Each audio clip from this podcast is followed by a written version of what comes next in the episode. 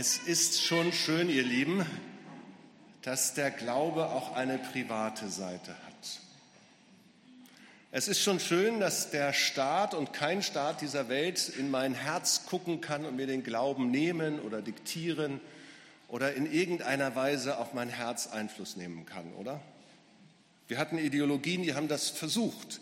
Die haben versucht, dass alle das Gleiche denken, glauben. Wir hatten auch Jahrhunderte, in denen Christen das versucht haben. Nee, Glaube ist eine Privatsache, eine Herzenssache, eine Sache, die mache ich mit meinem Gott aus und die macht mein Gott mit mir aus und da können keine Umstände der Welt etwas dran ändern.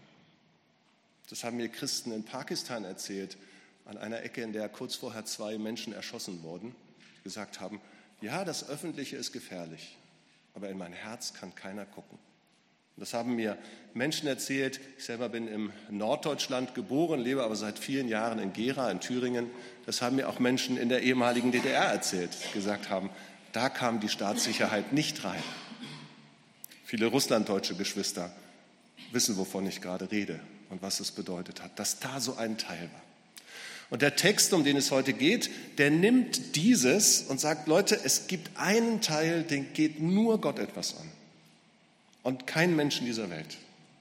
Aber es gibt gleichzeitig einen Teil, der gehört in die ganze Welt und der muss gesagt werden. Und das beides kommt zusammen. Heute ist der Schwerpunkt stärker auf, der, auf diesem Teil zu sagen, was an dem, was mein Glauben ausmacht, ist denn eigentlich auch öffentlich. Der Text steht in Matthäus 10, die Verse 26 bis 33 und ich lese ihn nach der Luther-Übersetzung.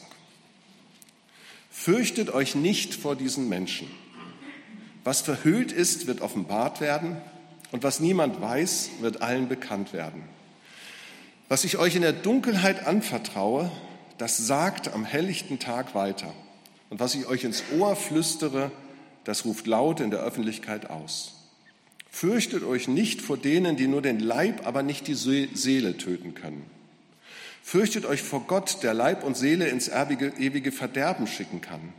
Kauft man nicht zwei Spatzen für einen Groschen? Und doch fällt niemand, niemand, nicht einmal ein Spatz auf die Erde, ohne dass euer Vater es weiß. Bei euch aber ist sogar jedes Haar auf dem Kopf gezählt. Habt also keine Angst. Ihr seid Gott mehr wert als ein ganzer Schwarm Spatzen. Wer sich vor den Menschen zu mir bekennt, zu dem werde ich mich auch bekennen am Gerichtstag vor meinem Vater im Himmel. Wer mich aber vor den Menschen nicht kennen will, den werde ich auch am Gerichtstag vor meinem Vater im Himmel nicht kennen. Vier Gedanken dazu möchte ich gerne mit euch teilen. Das erste, ruft laut. Was Gott sagt, geht alle an. Ruft laut, was Gott sagt, geht alle an. Hier sind unglaublich starke Metaphern in diesem Bild was ich euch in der Dunkelheit anvertraue, das sagt am Hellen, im Hellen, was ich euch zuflüstere. Das ruft laut aus. Also das sind ganz starke Bilder. Selbst wenn ihr unter schwierigen Umständen oder in der Dunkelheit zum Glauben gekommen seid und nicht so richtig klar war, was ist das und vielleicht keine Freiheit gehabt habt, dann bitte versteht doch, dass es trotzdem für die Helle, für das Helle etwas bedeutet. Ich habe ja gerade kurz angedeutet, dass ich so eine Schwarz-Weiß-Bekehrung hatte, suchtkrank und dann zum Glauben gekommen.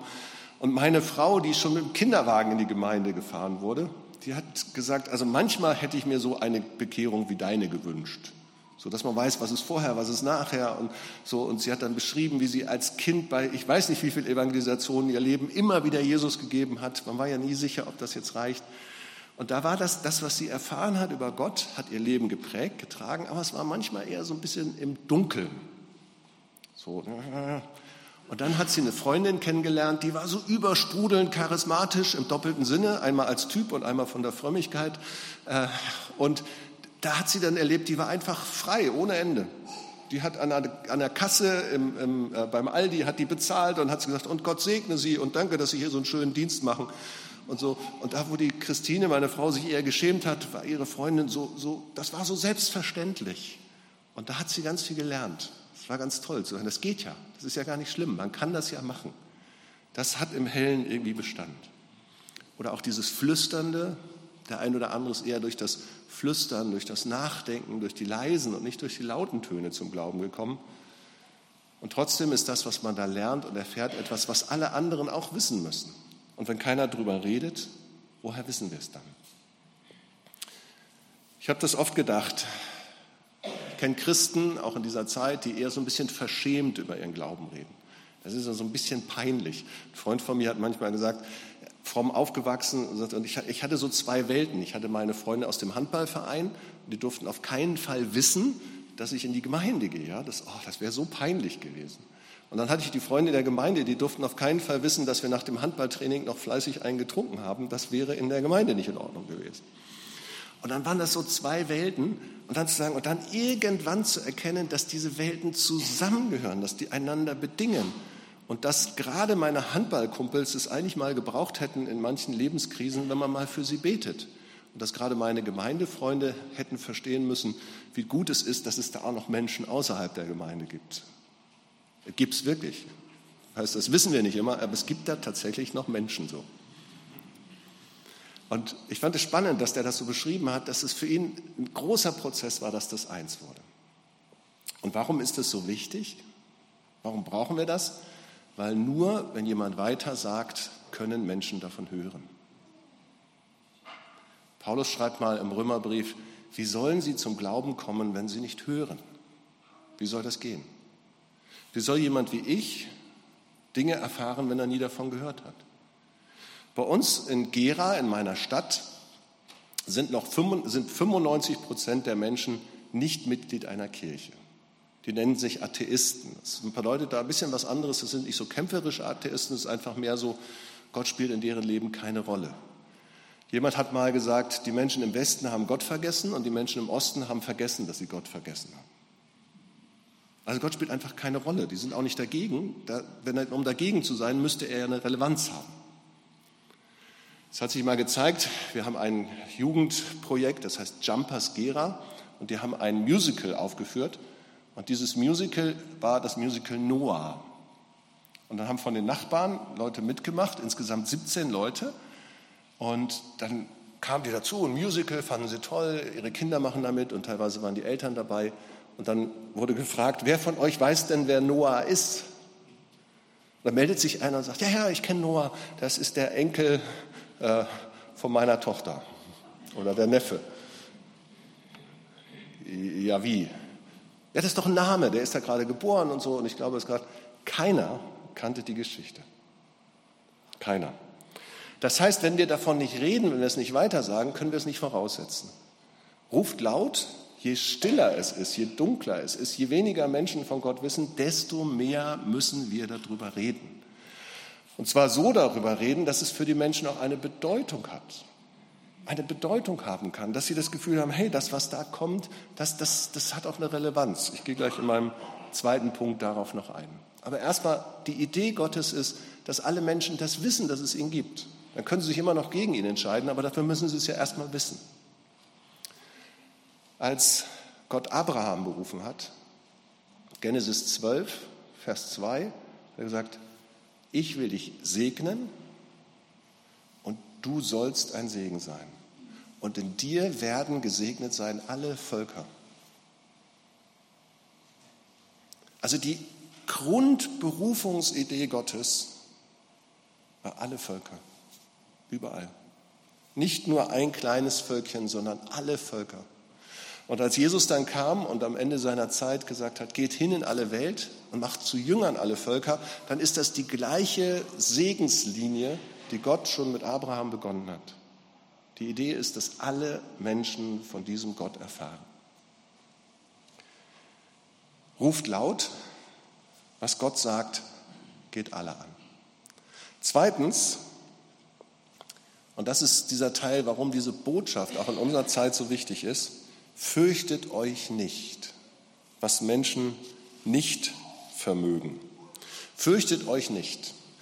Diesen Text kann man, wenn man so christlich geprägt ist, dass man viel Angst vor Gott hat, den kann man wirklich auch mit einer gewissen, sagen wir mal, Ängstlichkeit lesen. Ja? So, ich werde mich nicht zu euch bekennen, wenn ihr mich nicht bekennt. Und Gott ist der, der die Seele in die Hölle schmeißen kann. Das ist ein Text, der kann richtig Angst machen. Der wird aber eingeleitet mit dem Vers, fürchtet euch nicht. Und später sagt Jesus nochmal, habt keine Angst. Und dann erklärt er das auch, was damit gemeint ist. Er sagt nämlich, Leute, das, was Menschen euch antun, ist nie größer als das, was Gott tun kann. Niemals. Niemals. Nichts auf dieser Welt kann passieren, ohne dass es so ist, dass Gott noch größer ist. Nehmen wir das mal vom ganz Großen her gedacht, vom Weltgericht. Ich habe früher immer Mühe gehabt, mir das vorzustellen. Was heißt es, dass Gott der Richter dieser Welt ist? Und dann hatte ich sehr viel mit Juden zu tun. Ich war 15 Mal in Israel mit Reisen, mit Überlebenden des Holocaust. Und dieser Gedanke, dass ein Adolf Hitler sich vor Gott verantworten muss, der war mir plötzlich groß und wichtig. Jawohl, Gericht und natürlich. Diese Welt geht nicht einfach ihren Gang. Da hat nicht irgendein Diktator das letzte Wort. Das Erdogan und Modi in Indien und der Diktator in Nordkorea und wer auch immer, die alle haben nicht das letzte Wort der Weltgeschichte. Und das, was die zerstören können, ist niemals unsere Seele, niemals unsere Ewigkeit, niemals der tiefste Kern unserer Würde. Gestern Abend hatten wir hier eine Veranstaltung, die hatte Hartmut Hühnermein moderiert und er hat gesagt, ja, aber wie ist es denn, wenn im Grunde, Grundgesetz steht, die Würde des Menschen ist unantastbar, aber sie wird doch ständig angetastet. Sie ist in einem bestimmten Hinsicht unantastbar. Sie ist nicht unantastbar im Sinne von Menschen sind Sünder, Menschen tun Böses, Menschen kratzen an uns, aber der Wert, den ich habe, die Ewigkeitsperspektive, die ich habe, die Schöpfungsidee Gottes, die in mir schlummert, die kann mir niemand nehmen. Niemals. Das geht nicht. Und das ist die Botschaft. Fürchtet euch nicht. Wir leben in einer Zeit, in der sehr viele junge Menschen massiv verunsichert sind. Bin ich Mann? Bin ich Frau? Was ist meine Identität? Das ist eine riesengroße Verunsicherung. Lohnt es sich noch, Kinder in diese Welt zu setzen, wenn wir die letzte Generation sind? Eine riesengroße Verunsicherung. Und wenn ich denen zusagen kann, fürchtet euch nicht, das letzte Wort in der Weltgeschichte hat nicht der Geist der Verunsicherung, hat nicht das, was morgen kaputt geht, sondern das letzte Wort in dieser Weltgeschichte hat der lebendige Gott. Er wird Gericht halten. Und das ist keine Drohbotschaft, sondern eine Frohbotschaft, weil am Ende der Zeit Gerechtigkeit herrschen wird, weil keine Leid mehr sein wird, keine Tränen mehr sein werden, weil Gerechtigkeit herrschen wird, weil Gott es gut machen wird. Ja, das kann zur Drohbotschaft werden, wenn ich mein eigenes Herz angucke und sage, sag mal, wie soll ich vor Gott eigentlich bestehen? Ihr kennt die Geschichte von Jesaja, Jesaja 6, wo Jesaja im Tempel ist und plötzlich die Engel Gottes äh, heilig, heilig ausrufen und er das Gefühl hat, weh mir, ich vergehe. Wie soll ich es aushalten in deiner Gegenwart? Aber selbst das ist noch keine Drohbotschaft, sondern eine Vorbotschaft. Meine Bekehrung hatte im Kern damit zu tun, dass ich verstanden habe, ich war so kaputt, so in meiner Sucht gefangen, dass ich mir mein Leben nehmen wollte. Und als ich verstanden habe, ich würde dann aber vor Gott stehen, Plötzlich kam mir der Gedanke, wenn du jetzt gehst, stehst du vor Gott. Und ich wusste, so wie ich bin, kann ich vor Gott nicht bestehen.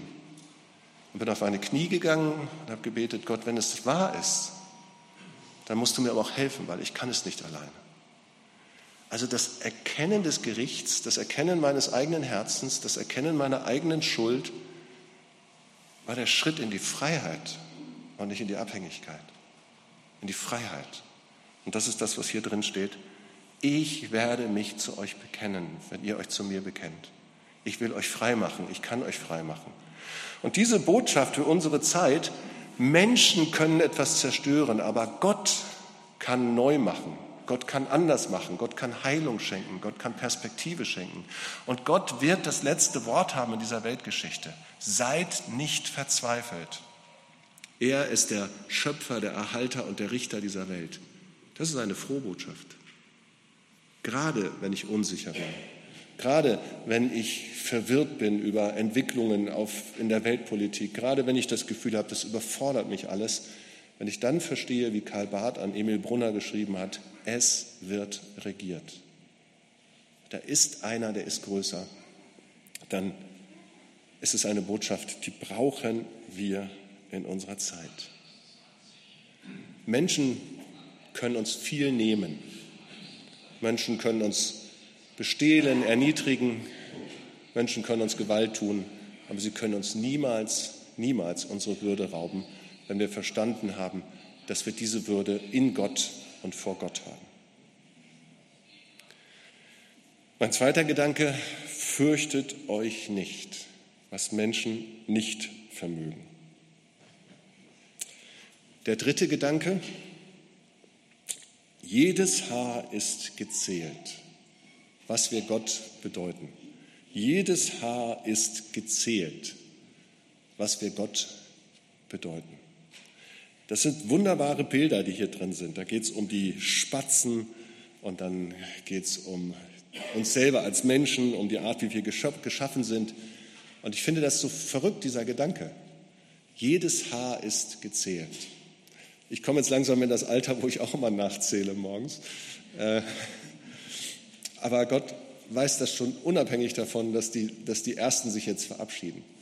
Also man muss sich das mal vorstellen. Jedes Haar ist gezählt. Das heißt, jede, jede Kleinigkeit ist bekannt. Und zwar nicht im Sinne von, von Überwachung, sondern Gott kennt das, Gott interessiert sich dafür.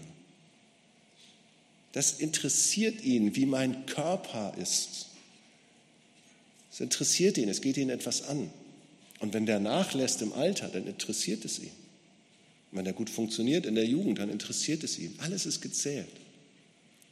Ich wurde Freitagabend, wurde ich nach, äh, war ich in Wetzlar bei Faktor C und dann äh, der Stefan, der hier heute auch ist, der hat mir eine Frage gestellt, an was ich mich am liebsten erinnere. Meine liebste Erinnerung, meine schönste Erinnerung.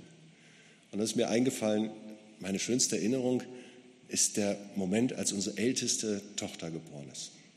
Ich durfte mit dabei sein und dann ist, habe ich das erlebt, so diesen Moment. Zum einen ist es einfach also unglaublich, so seine eigene Frau in diesem einerseits leidenden und auf der anderen Seite so, so, so fast königlich schöpfenden Moment zu erleben. Ja? Also, wenn, also wer sich noch nie in seine Frau verliebt hat, spätestens in dem Moment, kann man doch gar nicht anders, finde ich.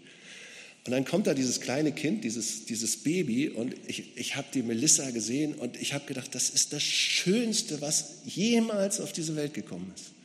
Ich habe die Haare gezählt, ich habe mir die Fingerchen angeguckt und das, also es war so unfassbar, unglaublich schön. Und dann sagt mein Schwager, warum hatten die so rote Flecken? Und ich, rote Flecken? Wo hat die rote Flecken? Er hat ja am Gesicht so rote Flecken. Und ich habe wirklich gedacht, der hat eine Sehstörung, ja? der musste mal zum Optiker oder so. Die Melissa hatte keine roten Flecken. Später haben wir Kinderfotos angeguckt und ich sehe die und denke, warum hatten die so rote Flecken? Ich hätte Stein und Bein geschworen. Dieses Kind hat keine roten Flecken. Dieses Kind hat ein flaumiges, herrliches Gesicht. Dieses Kind hat herrliche blonde Haare. Dieses Kind hat ein Lächeln, das einfach fantastisch ist. Dieses Kind hat sogar ein Heulen, was einfach fantastisch ist. Alles. Dieses Kind hat stinkende Windeln, die noch nie so wenig gestunken haben wie alle Windeln auf der Welt. Und dann mit ein paar Jahren Abstand merkst du plötzlich, vielleicht hast du doch ein bisschen viel Adrenalin in diesem Moment, ein bisschen viel Vaterliebe in diesem Moment. Und jetzt nehmen wir dieses Bild mal und stellen uns vor, wenn also hier die Rede davon ist, dass Gott sagt, jedes einzelne Haar von dir habe ich gezählt. Also alles, was zu dir gehört, was dich ausmacht, alles, was du bist, das kenne ich. Und im Gericht gibt es Teile von dir, rote Flecken, die sind anklagbar, aber ich stelle mich auf deine Seite. Ich sehe nicht die roten Flecken. Ich sehe mein geliebtes Kind, ich sehe dich, ich sehe, dass du zu mir gehörst. Ich sage Ja zu dir. Ich sage Ja zu dir und zwar immer. Und das gilt und das gilt bis in Ewigkeit. Und wenn du wie der Petrus meinst, die große Klappe haben zu müssen und mich dann verleugnest, wenn es darauf ankommt, dann suche ich dich auf und wir klären das nochmal zwischen uns beiden, ob das um eine Liebesbeziehung geht oder was unsere Beziehung eigentlich ausmacht. Ich stehe zu dir. Ich kenne alles, jedes Detail, alles. Das ist eine Botschaft an eine Zeit, in der Menschen massiv verunsichert sind, die könnte nicht stärker sein. Und weil sie so stark ist und weil sie für die jungen und nicht nur für die jungen Menschen so viel bedeutet, dürfen wir davon nicht schweigen. Der dritte Gedanke, jedes Haar ist gezählt, was wir Gott bedeuten. Viertens, ich kenne dich, was Christus uns verspricht. Wer mich aber vor den Menschen nicht kennen will, den werde ich auch im Gerichtstag von meinem Vater nicht kennen. Hören wir mal den positiven Teil da drin. Ich nehme dich so ernst, dass ich selbst dein Ja akzeptiere. Ich nehme dich so ernst, dass ich selbst dein Ja akzeptiere. Denkt an das Gleichnis vom verlorenen Sohn. Da ist der Sohn, der zum Vater kommt und er sagt, Vater, gib mir mein Erbe. Und der das Erbe dann durchbringt und der das akzeptiert. Und das ist richtig, richtig schwer. Wir haben fünf Kinder und was wünscht man sich mehr für seine Kinder, als dass sie einen ordentlichen Weg gehen, dass sie gute Partner finden. Aber wir wollen natürlich auch, dass sie Jesus kennenlernen. Aber die wollen nicht immer, so wie ich das will. Und habe ich sie dann lieb oder nicht lieb? Habe ich Respekt vor dieser Entscheidung? Wenn Gott sogar in der Ewigkeit Respekt vor dieser Entscheidung hat. Hua. Das ist erstmal keine schlimme Botschaft, das ist eine gute Botschaft. Ich respektiere deine Entscheidung. Ich finde es Wahnsinn, was Gott uns da zutraut und zumutet. Und jetzt mal die andere Seite. Aber wenn du dich zu mir bekennst, dann stehe ich hundertprozentig hinter dir. Nochmal die Geschichte vom verlorenen Sohn. Wenn du an den Punkt kommst, dass du sagst, hey, das war ein Fehler und eigentlich brauche ich Gott, und dann denke doch nicht, dass für dich die Tür verschlossen ist die ist offen und die bleibt offen. Dann komm nach Hause, dann sei da. Es gibt bei Gott kein zu spät. Der Moment, wo ich es verstehe, ahne, zweifle, frage und häufig beginnt Glaube ja auch mit einem neuen Zweifeln. Das ist der Moment, an dem ich umkehren kann und zu ihm gehen kann. Gott sagt, ich kenne dich, ich weiß um dich. Ich respektiere deine Entscheidung, aber ich möchte, dass du zu mir Ja sagst, so wie ich zu dir Ja gesagt habe. Ich möchte mich zu dir bekennen. Ich möchte, dass du umkehrst. Ja, komm, ich warte. Ich bin für dich da. Ich nehme dich ernst. Ich stehe zu dir im Gericht. Und wenn Menschen dich verspotten und wenn Menschen dir Böses tun, ich stehe zu dir. Dass diese Botschaft übrigens eine Ewigkeitsperspektive hat, ist das eine. Sie hat aber auch eine Widerstandsperspektive in dieser Zeit. Ich war gerade im Südsudan, ich habe das vorhin kurz angedeutet. Ich war zehn Tage im Südsudan und ganz viele Projekte angeschaut, ganz viel gesehen. Es ist ein Land, schlimmer kann es nicht sein. Das ist Nummer 191 auf dem Index der menschlichen Entwicklung. Also das am wenigsten entwickelte, das am meisten korrupte, das am meisten zerstörte Land. 14 Millionen Einwohner, 4 Millionen Flüchtlinge und Leute sind verzweifelt. Wahnsinnsanalphabetisierungsrate, also kann ich gar nicht alles erzählen. Und dann haben wir da Christen besucht und Projekte besucht und die haben gepredigt und verkündigt. Und wir haben gefragt, warum, warum ist euch das jetzt so wichtig, das Evangelium zu verkünden? Die haben gesagt, alles andere, was hierher kommt, die Hilfe der UNO, die Hilfe der NGOs, die Hilfe der vielen, vielen internationalen Geldgeber kann nur dann etwas bewirken, wenn die Menschen einen Grund haben, überhaupt zu hoffen. Wenn jemand zum Glauben kommt, dann geht es für den nicht mehr nur ums Überleben, sondern dann geht es für den ganz neu um die Frage, was ist meine Berufung, was ist meine Aufgabe, was kann ich aus diesem Leben machen. Dann kriegt es eine Kraft und eine Dynamik, die eine Gesellschaft verändern kann. Das ist Hoffnung für die einzelne Person auf die Ewigkeit und es ist Kraft für die Gesellschaft, sich zu erneuern und sich zu gestalten. Und auch deswegen dürfen wir nicht schweigen. Wir dürfen nicht schweigen von Gott, weil es eine Ewigkeitsperspektive gibt, weil es eine Hoffnung gibt im Gericht, weil es Gründe gibt, uns nicht zu fürchten, aber auch, weil es eine Notwendigkeit für die Kraft Gottes in unserer Zeit gibt, diese Welt zu gestalten. Ist Glaube eine Privatsache? Ja, weil sie ganz privat in unserem Herzen stattfindet. Aber nicht nur. Und deswegen sollen wir laut rufen, denn was Gott gesagt hat, geht alle an. Deswegen brauchen wir uns nicht fürchten, weil Menschen uns nichts tun können. Deswegen können wir wissen, jedes einzelne Haar ist gezählt. Gott sind wir wichtig und wir können von der Zusage leben, ich kenne dich. Christus hält sein Wort. Amen.